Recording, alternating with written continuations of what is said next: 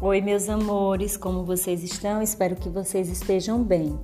Então, a nossa aula de hoje está no livro, na página 12 e 13, sobre a paisagem. A gente vai aprender né, o que é paisagem e os tipos de paisagens. Fiquem ligadinhos.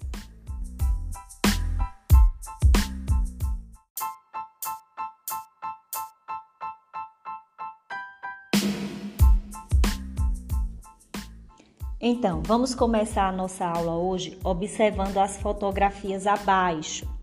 Nós temos quatro fo fotografias: a fotografia A, a B, a C e a D. Observem todos os detalhes de cada figura e descreva de forma mais detalhada possível. No segundo momento, vocês irão fazer no seu caderno uma, um quadro com três colunas. Na primeira coluna, em cima, você vai colocar fotografia. Na, na segunda, você vai colocar elementos da natureza. Na terceira coluna, você vai colocar elementos feitos pelo ser humano. Aí, logo abaixo, você vai colocar fotografia A. Aí, você vai me dizer quais são os elementos da natureza que você consegue observar na fotografia A e vai descrever aí nos elementos da natureza. E na é, terceira coluna você vai me dizer quais são os elementos feitos pelo ser humano que está mostrando aí na fotografia A.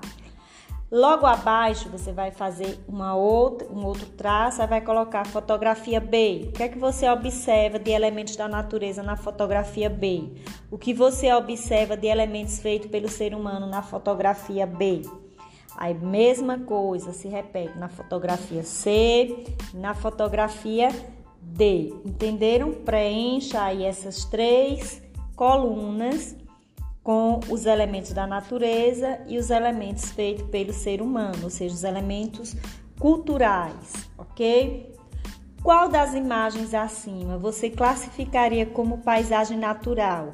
Isto é, que não foi ainda alterada pela ação do homem. Em qual dessas alternativas você percebe, ou dessas imagens, você percebe que o homem ainda não tocou? Por quê que você acha que o homem ainda não tocou nessa nessa imagem que você descreveu aí, ok? Vamos agora adiante ver o que é paisagem e os tipos de paisagem.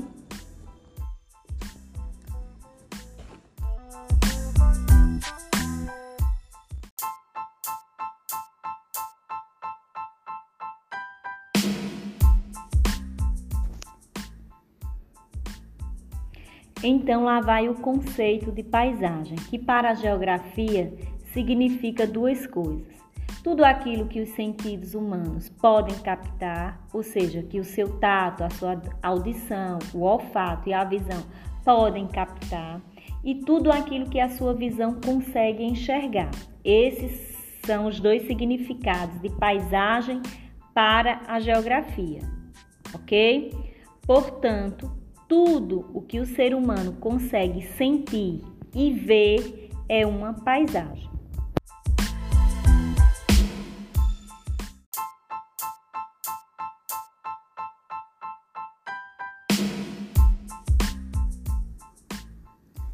Os nossos sentidos, eles nos ajudam a perceber a paisagem e os seus elementos. Todos os trechos da superfície terrestres, sejam eles habitados ou não, sejam eles modificados ou não pela ação humana, constituem paisagens. No cotidiano da vida, a maioria das pessoas, quando elas são perguntadas sobre o que é uma paisagem, geralmente elas respondem que é tudo aquilo que é belo. Como, por exemplo, elas respondem que paisagens são flores, são jardins, são bosques. Outras pessoas até respondem: é tudo aquilo que eu vejo. Essas pessoas estão certas ou erradas? Vamos ver?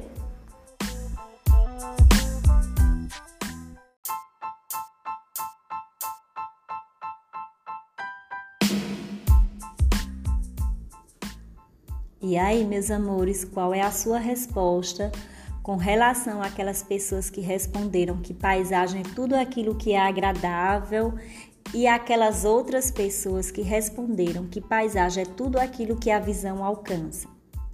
Eu pergunto novamente: essas pessoas elas estão certas ou erradas? Qual é a sua resposta? Pense aí um pouquinho. Eu diria que nenhuma das duas coisas. Vamos ver o porquê. Por exemplo, se você fechar os seus olhos nesse momento, você poderá ainda sentir que à sua frente tem uma mesa, tem um armário, tem uma cadeira, é, tem um computador, que do seu lado tem algumas paredes.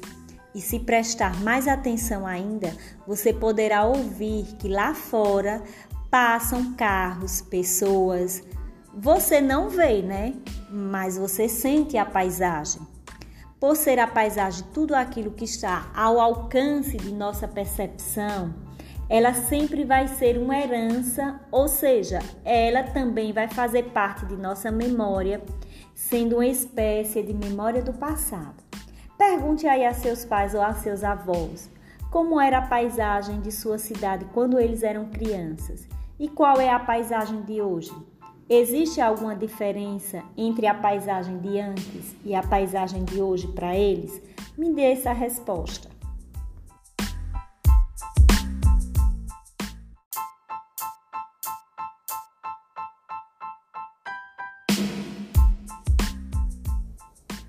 Então, os sentidos humanos nos ajudam a perceber a paisagem e seus elementos. Todos os trechos da superfície terrestre, habitados ou não, modificados ou não pela ação humana, constituem a paisagem. Agora vamos ver aí quais são os tipos de paisagem. Fiquem ligadinhos.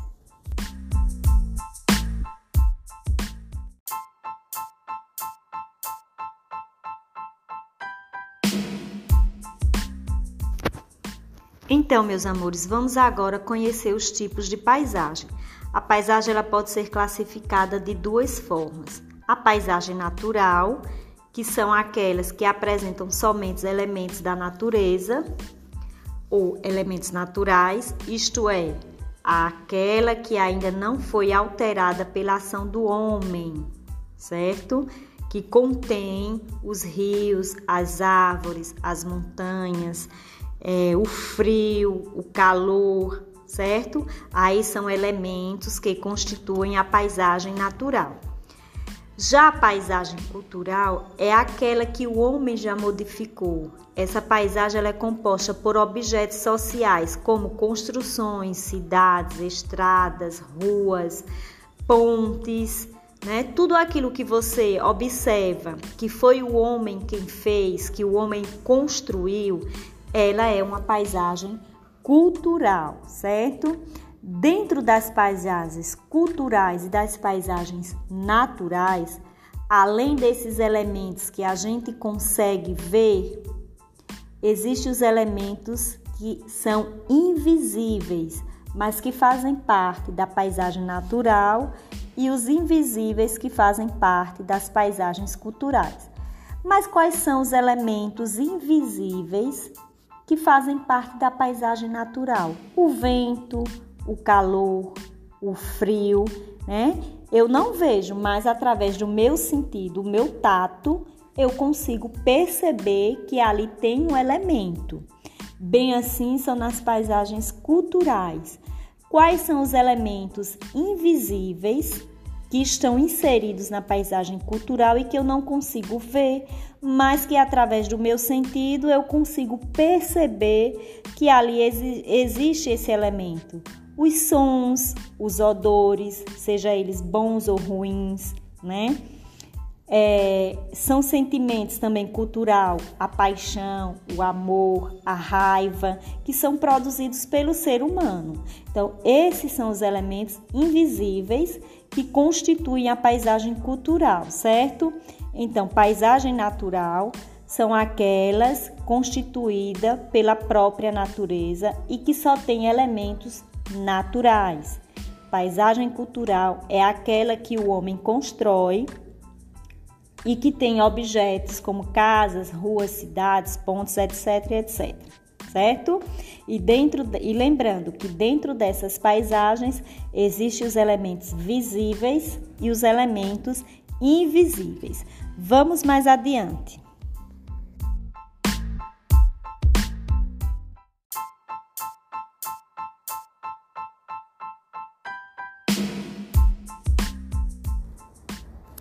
Vejamos agora como essas paisagens elas podem ser alteradas, como elas podem ser modificadas.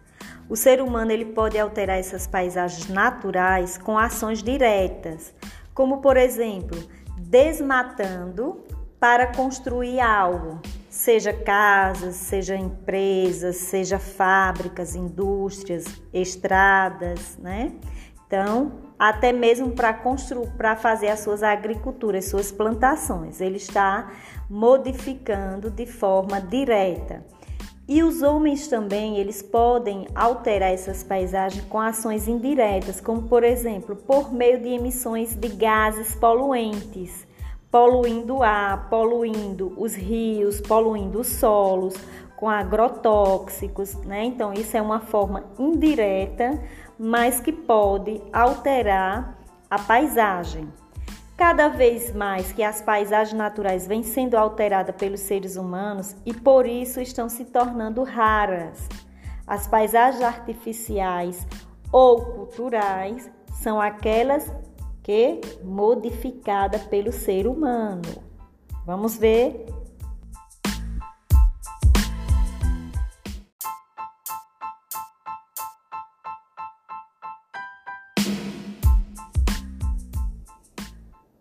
paisagens naturais, elas também podem ser modificadas pela ação da própria natureza.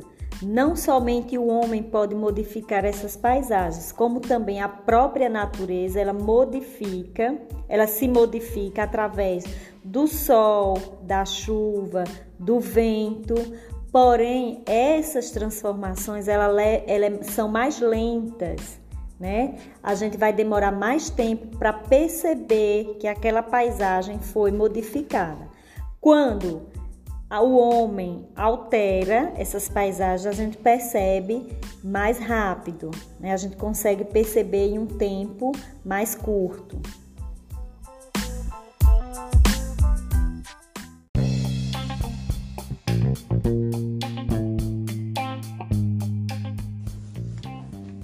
Então, meus amores, a ausência de alguns dos cinco sentidos não impede que as pessoas percebam a paisagem e as transformações que nela ocorrem. Uma pessoa com deficiência visual, por exemplo, por meio de outros órgãos dos sentidos ou até mesmo de instrumentos como uma bengala, elas conseguem desviar de obstáculos andando pelas ruas, como degraus, né, placas, muros e postes. Elas também podem distinguir se estão em áreas urbanas ou áreas rurais através de que? Do olfato, do tato, da audição. De que forma? Identificando a movimentação ao seu redor e ouvindo os sons dos automóveis, dos pedestres, das aves, das águas e dos demais elementos presentes na paisagem que ela está. As pessoas com deficiências conseguem perceber a paisagem e podem intervir na sua transformação? Sim. Ou seja, não é porque é, eu estou com a deficiência em algum desses cinco sentidos que eu não vá conseguir perceber as paisagens ao meu redor, ok? Isso não interfere na minha percepção, a não ser que eu seja mudo, surdo, cego, que eu também não tenha, é, que eu não sinta cheiro. Isso é muito difícil. É, eu não conheço ainda alguém que tenha deficiência nos cinco sentidos.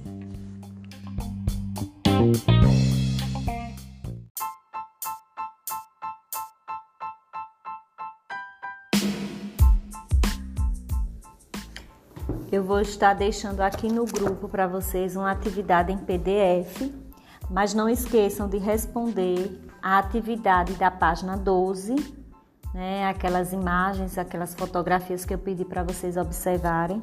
Caso vocês não tenham o livro, me avisem que eu tiro um print e posto aqui no grupo para todos aqueles que não têm livro. Quem tem o livro, pega o seu livro e responde. E uma atividade que é um poema, é Arte Matuta de Patativa do Assaré. Vou deixar esse poema e duas questões. Vocês irão responder, irão me enviar no privado, no meu horário de aula, ok, amores? Não esqueçam que nós temos um compromisso, eu no meu horário e vocês no seu horário de aula. Caso não dê tempo terminar essa atividade, vocês podem me enviar depois da minha aula e aguardarem aí a minha disponibilidade também de resposta para vocês, certo? E aí na próxima aula a gente faz a correção dessa atividade. Eu faço a correção, na verdade, dessa atividade no grupo para todo, todos vocês acompanharem a correção lá no grupo, ok? Um cheiro e um bom final de tarde para vocês. Se cuidem e continuem, né? É, obedecendo todos, todas as regras de segurança, que é lavar as mãos sempre, né? Higienizar sempre as mãos, o uso da máscara, é, distanciamento, não façam aglomeração, fique sempre em lugares arejados, ventilados, viu? Tchau e um bom fim de semana.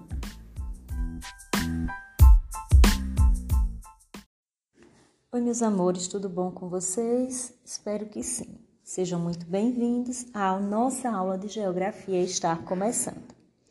Peguem aí o livro de vocês e abram na página 12. Vamos começar a aula observando as imagens sugeridas pelo livro, a imagem A e a imagem B. Nesse momento, eu gostaria também que vocês pegassem o caderno de vocês e copiassem essas três questões para a gente começar exercitando aí a nossa memória, ok? Então vamos para a atividade. Quais diferenças você constata entre as embarcações representadas na imagem A e na imagem B? Vamos comentando aí as diferenças, né, entre essas duas imagens, tá bom? E ou na mesma questão ainda, que tipos de produto o navio carregado de contêineres da foto B poderia estar transportando? Imaginem aí, o que é que vocês acham? Pense na mercadoria que estão disponíveis para o consumo atualmente e escrevam aí no seu caderno. Depois eu quero, quando vocês concluírem essa atividade, vocês vão tirar um print e enviar no meu privado, tá bom? A segunda questão, o que é Estado-nação e o que é território? Você vai dar o conceito desses do, dessas duas coisas, Estado-nação e território. A terceira questão, levando em conta seus conhecimentos, aponte algumas mudanças na economia mundial ocorrida entre a época das grandes navegações e a época atual.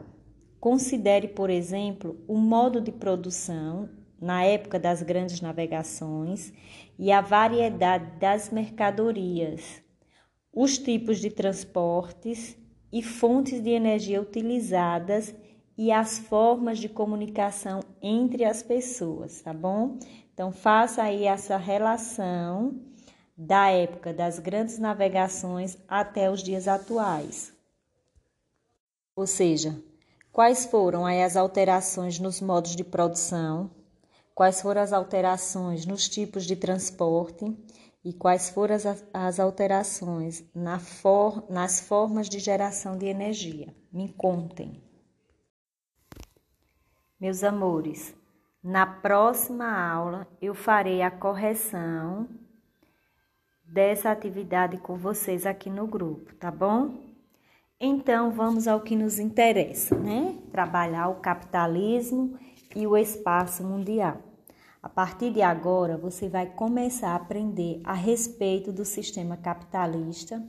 Você vai entender o conceito de capitalismo, o que significa isso e como ele influenciou na formação do espaço geográfico. Vamos lá?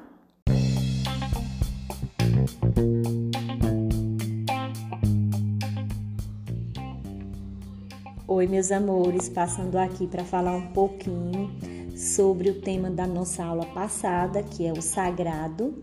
Mas antes, eu gostaria de falar a vocês que o ensino religioso não é aula de religião, e sim trabalhar o respeito à diversidade cultural e religiosa do Brasil, sem fazer o proselitismo que é ato ou ação de tentar converter uma pessoa a uma ideologia, a uma doutrina ou uma religião. Como o Brasil é um estado laico e o ensino religioso é totalmente facultativo, qualquer ato de proselitismo religioso nas escolas é vetado pela justiça. Precisamos conhecer a diversidade religiosa para podermos respeitá-la. Então vamos lá. O sagrado tem dois sentidos. O primeiro de adjetivo, algo que é sagrado por estar associado ao segundo sentido, de substantivo, que se refere a algo que merece veneração ou respeito religioso por ter uma associação com uma divindade ou com objetos considerados divinos. Já o sagrado, como substantivo, se relaciona, está relacionado com a santidade e é típico de religiões monoteístas, ou seja, de religiões que acreditam na existência de um único Deus. Muitas vezes é atribuído a pessoas como, por exemplo, um homem santo, Santo Agostinho, Santo Experdito, ou a profissão religiosa, Papa, o pastor, o padre, o frei. Também a, o sagrado é atribuído né, a santo profeta, que é venerada por seus seguidores. Também é atribuído a objetos, sagrado artefato, que alguém adorava, é, imagens, bezerros, né, a objetos, é, terços, e são objetos que as pessoas, né, têm aquilo ali como sagrado. Também é atribuído a tempos, são os dias santos da inter... introspecção espiritual, tais como durante os feriados religiosos. Também é atribuído a lugares, ou seja, solo sagrado, lugar santo. O sagrado é todo e qualquer objeto, abstrato ou concreto, a qual se atribui um poder, uma força sobrenatural capaz de realizar aquilo que os homens julgam impossível e de interferir ou até mesmo comandar os acontecimentos naturais. Temos aí conceitos né, da palavra sagrado tendo dois sentidos: adjetivo e substantivo. O sagrado, ele está dentro e fora de você, está na vida de cada pessoa, não importa a sua cultura, a sua etnia ou a sua religião. O sagrado é seu corpo, sua casa, seu alimento, sua crença. Ok?